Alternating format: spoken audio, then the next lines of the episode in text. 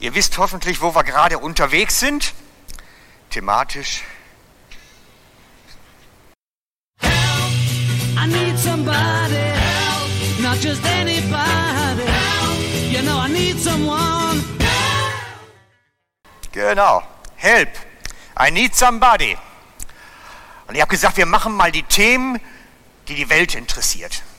Wir reden nicht über das ganze fromme Zeug, was wir so das ganze Jahr ja hoffentlich machen, in den Hauskreisen, im Gebetskreis und überall, wo wir unterwegs sind, sondern wir reden mal über das, was die Welt interessiert. Und nach zwei, drei, vier Folgen, die ich inzwischen gemacht habe, habe ich festgestellt, das interessiert Christen genauso. Die haben die gleichen Probleme, die haben die gleichen Sorgen und Nöte wie die Welt. Also ist das, was ich mache, jetzt eigentlich gedacht als evangelistisch, aber ich habe festgestellt, das interessiert die Christen genauso. Es ist überhaupt nicht weit weg. Heute machen wir nämlich, wer schaltet mein Gedankenkarussell ab? Wer schaltet dieses Drüllen im Hirnkästli ab? Wenn man abends im Bett liegt und dann plötzlich einem alles durch den Kopf geht. Was ist mit den Kindern? Was ist mit dem Job? Wie wird sich das machen? Plötzlich geht das los wie ein Karussell. Und dann denkt man sich, das kann doch nicht sein. Stopp, stopp, stopp. Und es gelingt nicht. Und ich weiß, dass ihr alle das kennt. Da ist keiner, der das wahrscheinlich sagt, nie gehabt. Im Gegenteil. Sie haben Untersuchungen gemacht unter 5000 Erwachsenen und haben herausgefunden, dass mehr als 50 Prozent regelmäßig damit zu kämpfen haben. Regelmäßig. Dass sie abends sich ins Bett legen und das Dröhnen geht los. Und dass sie dann Tabletten nehmen müssen oder Baldrian im besseren Fall oder was auch immer, damit irgendwie dieses ganze Karussell dann mal aufhört. Und ich beobachte, das haben die Christen genauso wie die Welt, die Jesus nicht kennt. Das scheint ein Problem unserer Gesellschaft, unserer schönen, neuen, wunderbaren Zeit zu sein. Dass wir scheinbar keine Techniken mehr haben, das abzuschalten. Und dann ist die Frage, ist da irgendeiner, der auf den Knopf drückt und es ist aus? Der einfach dann so einen Lichtschalter bedient und tschupp, weg. Hast du es mal versucht, mit Gott drüber zu reden? Herr, mach doch mal jetzt aus. Ich habe keinen gefunden, bei dem das funktioniert hat. Bis jetzt habe ich noch keinen gefunden, bei dem es funktioniert hat, indem er bittet, Gott, mach doch bitte den Schalter aus. Das meines Erfahrungs nach funktioniert nicht. Also muss es andere Wege geben. Und ich bin dann auf die Suche gegangen. Gibt es Menschen, denen das gelingt? Und ich habe eine ganz böse Erkenntnis gehabt. Das gibt's. Nur leider nicht bei den Christen, sondern bei esoterischen Leuten. Die haben Techniken dafür entwickelt. Eigentlich, die wir haben sollten als Christen. Wir haben so etwas wie eine stille Zeit. Das wurde jahrhundertelang propagiert. Wir müssen stille Zeit morgens machen. Oder abends oder wo es uns liegt. Mit dem Ergebnis, dass die gar nicht still war, sondern völlig leistungsorientiert. Man muss ja mindestens ein Kapitel gelesen haben am Ende. Und man muss ja mindestens für alle, die Gemeinde besuchen, regelmäßig gebetet haben am Ende. Und damit ist das Ganze schon wieder in so eine Druck- und Leistungsdruckgeschichte geworden, dass da überhaupt nichts Ruhiges mehr drin ist. Das ist zwar Zeit mit Gott, aber das ist keine stille Zeit, sondern das ist eine hyperaktive Zeit geworden. Und ich stelle fest, die Christen haben keine Techniken, mit diesem Gedankenkarussell umzugehen, sondern im Gegenteil, durch das ganze fromme Zeug wird es bei ihnen fast noch schlimmer. Und da möchte ich mit euch heute Morgen drüber reden. Weil ich glaube, dass wir da eigentlich, dass Gott was anderes für uns vorhatte mal dass da eigentlich was anderes möglich sein sollte. Gerade wir sollten soweit sein, unsere Sorgen und unsere Sachen, die das Herz schwer machen, bei ihm niederzulegen. Und da brauche ich jetzt unseren ersten Bibeltext für heute Morgen. Der Psalmist schreibt im Psalm 131, 2. Ich bin zur Ruhe gekommen, mein Herz ist zufrieden und still. Wie ein Kind in den Armen seiner Mutter, so ruhig und geborgen bin ich bei dir.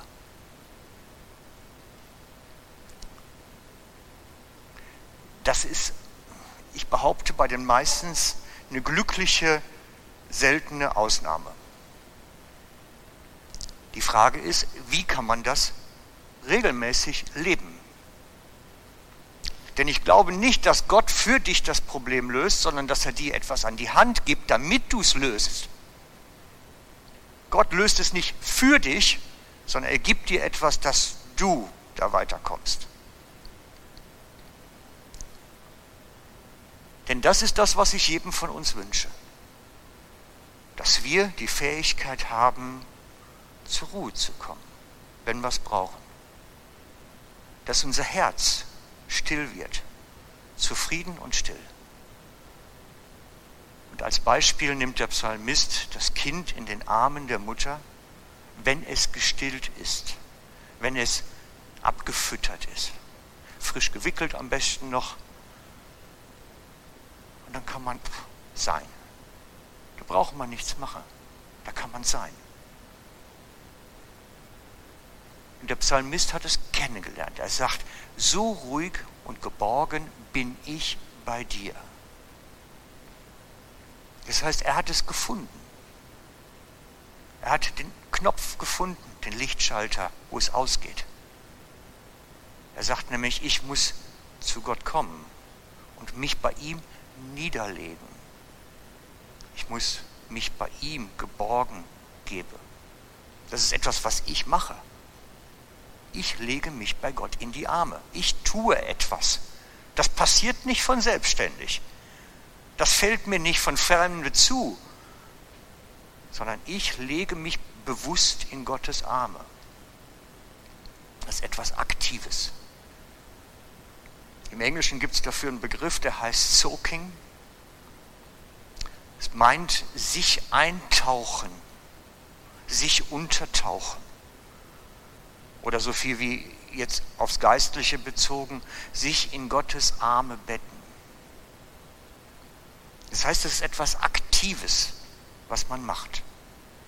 Und ich möchte mit euch das mal praktisch durchgehen. Jetzt stell dir mal vor, du hast einen riesen Gnusch, privat, familiär, Beruf, alles irgendwie Gnusch. Und es fängt wieder an zu drillen. Alle paar Minuten, die du irgendwo einen Kopf frei hast, geht's los was mache ich da? Was mache ich mit den Kindern? Was mache ich mit der Versorgung? Und dann sagt der Psalmist, du kannst dich in Gottes Arme legen. Es geht. Das heißt aber, ich muss von dem, was das bei mir macht, einen Schritt zurücktreten. Und da fängt für mich die ganze Geschichte an. Es beginnt mit dem, aktiven, ich werfe meine Sorgen auf ihn. Das tut man praktisch. Gott holt ihn nicht ab bei dir. Der kommt nicht mit dem LKW und sagt dann, hallo, klingelingeling, jetzt lad mal auf, sondern du bringst sie zu ihm. Du bringst sie zu ihm. Was heißt das, weil wir letzten Sonntag schon die Geschichte, dass wir es nehmen und zum Beispiel in den Reißwolf werfen. Unsere Verletzungen und die Sachen, die das alle ausmacht. Dass wir aktiv sind. Dass wir auch Gott laut sagen, ich gebe dir jetzt meine Sorge um meine Kinder. Hier hast du sie.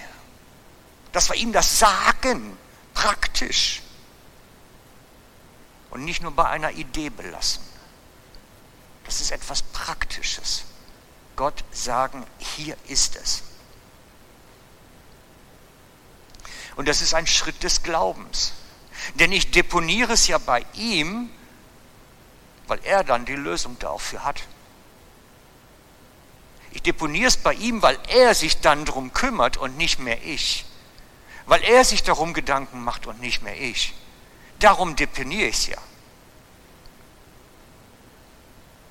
Deponieren bei Gott heißt, ich gebe es weg. Und wenn dann die Gedanken später wiederkommen wollen, dann muss ich da schon gegenhalten und sagen, stopp, stopp, stopp, das ist bei Jesus, das ist sein Thema, nicht meins. Und, und da muss ich dann wirklich aktiv sein, weil die kommen immer wieder, diese Gedanken. Die haben so einen Magnetismuseffekt. Die wollen immer wieder kommen. Und da musst du sagen, stopp, stopp, stopp. Nein, die sind bei Jesus, nicht bei mir. Das ist sein Problem, nicht meins. Zieht euch nicht die Probleme ab, die nicht eure Aufgabe sind. Ich habe das schon mal erzählt. Als wir junges Ehepaar hatten wir uns ein uraltes Haus gekauft. Das war so alt, ich glaube 400 Jahre oder so, dass es immer so kurz vor Zusammenfallen aussah. Und ich glaube, das Dach, was da oben drauf war, war genauso alt wie das Haus, auch 400-jährig wahrscheinlich, und das war löchrig wie ein Schweizer Käse. Und so musste ich bei jedem Regenschauer auf den Dachboden und Becken ausstellen und immer wieder Regen durch diese Decke da irgendwie einsammeln und wieder auskippen, weil es war alles undicht. Und irgendwann habe ich dann gesagt, so jetzt ist gut. Herr, das ist dein Haus, ich habe es dir geweiht, habe ich laut ausgesprochen, das weiß ich noch. Du hast ein Problem mit deinem Haus, es ist undicht. Ich will wohl gerne noch eine Zeit die Becken stemmen für dich und immer auf den Dachboden klettern, aber lange mache ich das nicht mit. Du hast ein kaputtes Haus, kümmere dich. Ich habe das wirklich deponiert. Gesagt, du musst jetzt was machen. Freunde, und ein halbes Jahr später war eine Lösung da und ein Jahr später war ein neues Dach drauf. Gott kümmert sich schon. Auf seine Weise, sehr kreativ manchmal, aber er kümmert sich. In dem Fall hatte ich dann herausgefunden, dass die Heimatschutzbehörde ein Interesse an dem Haus hatte, weil es so alt war. Und ich bin dann zu denen hin und habe gesagt, Leute, ihr seid jetzt so an so einem Scheidepunkt. Entweder steigt ihr mit ein oder ich nagel da jetzt eine Plache oben drauf, also eine Plane oben drüber, damit es irgendwie wieder dicht ist. Nein, auf keinen Fall. Das muss erhalten bleiben. Und dann haben sie nachher bezahlt. Das ist das, was ich meine. Wir müssen wirklich die Sachen bei ihm aktiv deponieren. Und gegen dieses, dass es uns zurückholen will, auch aktiv gegen angehen. Dass wir dann sagen, stopp, nein, es ist dein Problem, nicht meins. Du hast das jetzt am Hals, nicht ich.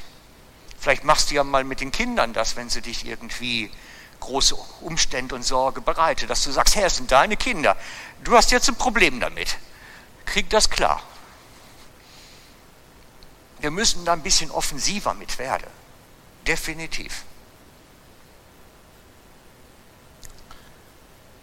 Zweitens haben wir natürlich auch einen Widersacher, der uns die Sachen dann immer wieder zurückschleifen will. Ne? Und deswegen sagt Paulus so ganz bewusst, dass wir natürlich da im geistlichen Kampf mit sind.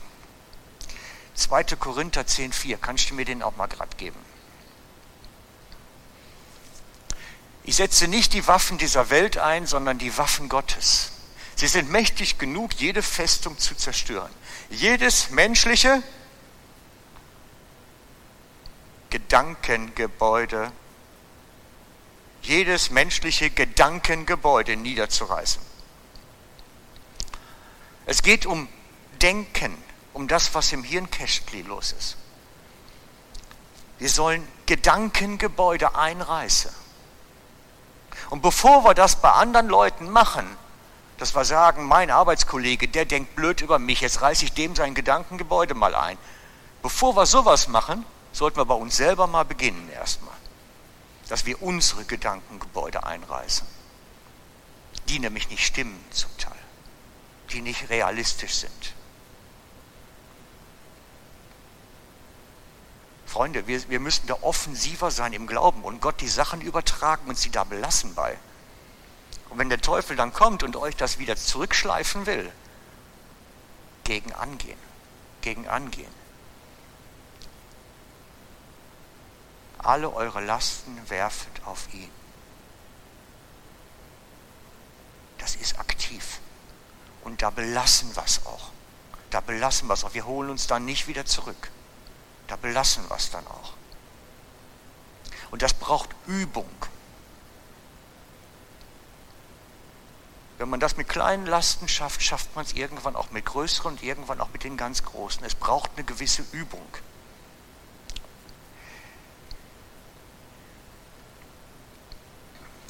Wie viele Lasten hast du? Wie, wie viel ist das so vom Pegelstand her? Was treibt dich um und raubt dir den Nachtschlaf? Da ist schon einiges bei. Ich habe mal so zwei Kriterien festgelegt. Das, was dich Sorge macht und dich deswegen am Dröhlen hängt, oder das, was dir Furcht macht und dich deswegen am Dröhlen hängt. Das müssen wir loswerden das muss weg. Damit wir wie beim Psalm eben wie ein gesättigtes Kind in den Armen des Vaters ruhen können. Damit wir wie ein gesättigtes Kind im Armen des Vaters ruhen können. Und lasst das nicht schleifen. Je länger das bei euch hängt und in eurem Herzen sich festbeißt, umso größer ist das Problem, es nachher wegzugeben. Je schneller, je besser. Wie wir damit umgehen wollen. Okay, jetzt gebe ich euch noch eine Technik, eine geistliche Übung. Es gibt geistliche Übungen, gibt es sogar in der Bibel. Aber ich habe jetzt heute eine, die ich mir überlegt habe vor einiger Zeit, um solche Sachen bei mir auch besser in den Griff zu kriegen. Wisst ihr, ich mache mir auch meine Gedanken und Sorgen. Wenn ich jemanden aus der Gemeinde sehe, der im Dreck hockt, überlege ich mir auch, oh, was machst du da jetzt und kannst dem helfen? Und ich habe auch meine Sorgen. Aber ich habe Übungstechniken entwickelt für mich, damit ich ruhig werden kann. Auf Knopfdruck. Auf Knopfdruck. Und eine davon gebe ich euch heute mal mit, so als Anreger. Also konkret der Fall, du gehst abends ins Bett, alles wunderbar, und dann geht das wieder los. Ratata, ratata, ratata. Das ganze Karussell fängt wieder von vorne an. Praktische Übung. Ich nenne sie die der blaue Elefant-Übung. Einige kennen es schon. Die blaue Elefant-Übung. Kommt daher, weil es gibt so in der Psychologie so einen Trick, wenn du jemanden sagst, denk nicht an den blauen Elefanten der kann gar nicht anders als an einen blauen Elefanten denken. Weil das so massiv ist, dass du den einfach nicht aus dem bildlichen Hirn irgendwie rauskriegst. Und ich möchte mit euch diesen blauen Elefantübung, dieses Dominante, was plötzlich durch so einen, so einen Satz einfach auftaucht und da ist und man wird es nicht los, geistlich machen. Denn es gibt es auch geistlich. Wenn du nämlich die Situation hast, dass du so einen Gedanken hast, der sich bei dir festklebt und jetzt meinetwegen nehmen wir mal die Sorge um die Kinder. Das klebt sich bei dir fest und es dröhlt und es dröhlt. Dann brauchst du einen blauen Elefanten, der so dominant ist, dass er sich da rausholt und rauskegelt. Und der ist natürlich bei jedem ein bisschen anders, da muss man ein bisschen bei sich selbst entdecken gehen praktisch bei mir, ich, ich erzähle jetzt einfach mal von mir, wie ich damit gestartet bin und wo ich heute bin. Dann könnt ihr so ein bisschen Anregung bekommen, was möglich ist. Also, bei mir ist es so, ich mache das praktisch, indem ich mir am Anfang, das ist jetzt vor ein paar Jahren gewesen, biblische Geschichten genommen habe von Jesus, so was er erlebt hat, was er praktiziert hat. Ich nehme mir eine Begebenheit, zum Beispiel die Situation mit den vier Freunden, wo sie den Gelähmten durchs Dach lassen. Und ich denke mir das als Film und nehme mich da rein, als wäre ich Zuschauer der Begebenheit damals. Ich bin Zuschauer und schaue zu, wie die plötzlich kommen und man sieht sie von da hinten schon mit diesem Tuch, wo er drin liegt und dann kraxeln sie mit dem dann irgendwie aufs Dach drauf und plötzlich fängt es unten dann, wo man sitzt, an zu rieseln. Ich, ich nehme mich in diesen Film rein. Ich erlebe es, versuche es mitzuerleben. Und indem ich solche Sachen mache, mich so in, in so biblische Geschichten reindenke, lerne ich die einerseits besser kennen, verstehen, und auf der anderen Seite wird das so dominant bei mir dann, dass das andere hinten rüberfällt erstmal für die Zeit. Verstanden? War das, oder war es zu kompliziert? Ich, wisst ihr, ich kann eure Gesichter jetzt nicht mehr drin lesen, es ist heute unmöglich. Äh, ist, ist das rübergekommen? Einmal kurz Daumen hoch, das kann ich erkennen. Super, danke. Versteht ihr? Das ist, ich versuche etwas, etwas Geistliches mit Jesus dann in dem Moment zu erleben, was so dominant ist, dass es das andere wie wegdrängt. Und wenn man da ein bisschen Übung drin hat, dass man so seine eigene Gedankenwelt steuern lernt und auch über Listen lernt damit, dann gibt es die Folgestufe da drauf. Vielleicht kennt ihr das ja auch schon. Dann können wir nämlich jetzt zur nächsten Stufe schon rübergehen funktioniert so, dass man sich wirklich abends dann im Bett und sagt, so jetzt lerne ich denken, jetzt eine kleine Gegend. Lass mich das spüren, körperlich. Dass man so anfängt, für sich zu beten. Dann geht es nicht mehr um irgendwelche biblischen Szenen, sondern geht es um die reale Begegnung zu. Wenn man da ein bisschen Übung mit hat, ist das auch etwas, was so massiv wird, dass es das andere zurückdrängt. Dann wird das alles relativ und es ist ja sowieso bei Jesus deponiert und er kümmert sich dann nachher. Und das ist schon gut. Jetzt erstmal Gottes Gegenwart genießen. Und mit ein bisschen Übung wird das wirklich ein Erlebnis. Das funktioniert. Ich kann es nur empfehlen, weil es wirklich in eine ganz tiefe Ruhe führt und man kann wunderbar einschlafen damit. Man kann auch übrigens damit aufwachen, ist auch eine Technik. Ich mache euch einfach Mut, geht das an. Lasst das Karussell in eurem Leben nicht zu, dieses Gedankenkarussell. Das ist nicht für euch vorgesehen und es macht euch krank und ruiniert euer Leben.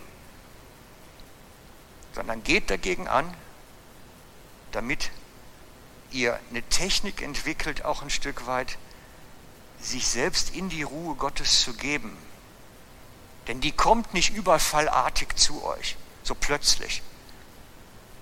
Es ist etwas, was wir tun. Und das ist etwas sehr Intimes, etwas sehr Persönliches. Und wir müssen uns ein bisschen ins Kommando nehmen. Gibst du mir den dritten Vers vielleicht gerade? Das ist Psalm 37,7, einer meiner Lieblingsverse. In dem Psalm Sei geduldig und warte darauf, dass der Herr eingreift. Entrüste dich nicht, wenn Menschen böse Pläne schmieden und ihnen dabei alles gelingt. Das ist ein Kommando. Das ist ein Kommando. Und ich spreche es mir zu. Sei geduldig. Das heißt, harre aus, warte. Werd nicht ungeduldig dabei. Warte darauf, dass Gott eingreift.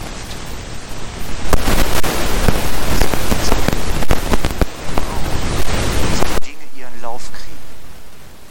Das Evangelium beginnt so, es begab sich aber, das Kaiser Augustus. Und diese drei Worte, es begab sich aber, erklären uns so viel. Bei Gott begeben sich die Dinge und er lässt zu, dass es sich entsprechend begibt. Das heißt, ich warte darauf, dass sich die Dinge begeben, wie sie sich begeben müssen. Das ist Glauben. Das ist Glauben. Und entrüste dich nicht, wenn die Feinde plötzlich da und die, die gegen dich sind, plötzlich Erfolg haben und verrückte Machen machen und ihnen dabei sogar noch Sachen gelingen. Sondern bleib fest in diesem Vertrauen, es wird sich begeben. Es wird sich begeben. Wir sind von unserem Wesen eher die Ungeduldigen. Herr, ich brauche eine Lösung, schnell! Ich warte, aber beeil dich. Anstatt zu vertrauen, ich habe es deponiert und er kümmert sich. Es wird kommen. Es ist Glauben, Freund. Es geht um Glauben. Bin ich bereit zu vertrauen? Bin ich bereit zu warten auf Gottes Eingreifen? Bin ich bereit, dass wenn er nichts macht, auch ich warte? Und wenn er macht, zu stehen und zu gehen. Also, nochmal von vorne. Unser Gedankenkarussell löst nicht Gott auf. Unsere Gedankenspiralen wird er nicht wegwischen, sondern er gibt uns Dinge an die Hand, dass wir es selber handeln können. Und die sind gut, die sind kraftvoll und machtvoll. Er gibt uns an die Hand, dass wir Ruhe finden in seiner Nähe. Und gibt uns eine Anleitung in der Schrift, wie wir diese Nähe finden können.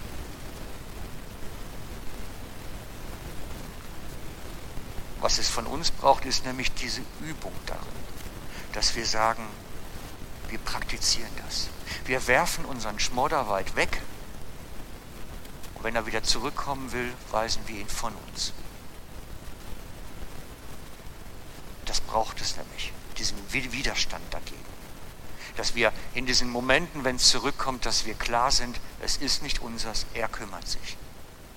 Und er hat uns Techniken gegeben, dass wir auf Standby gehen können.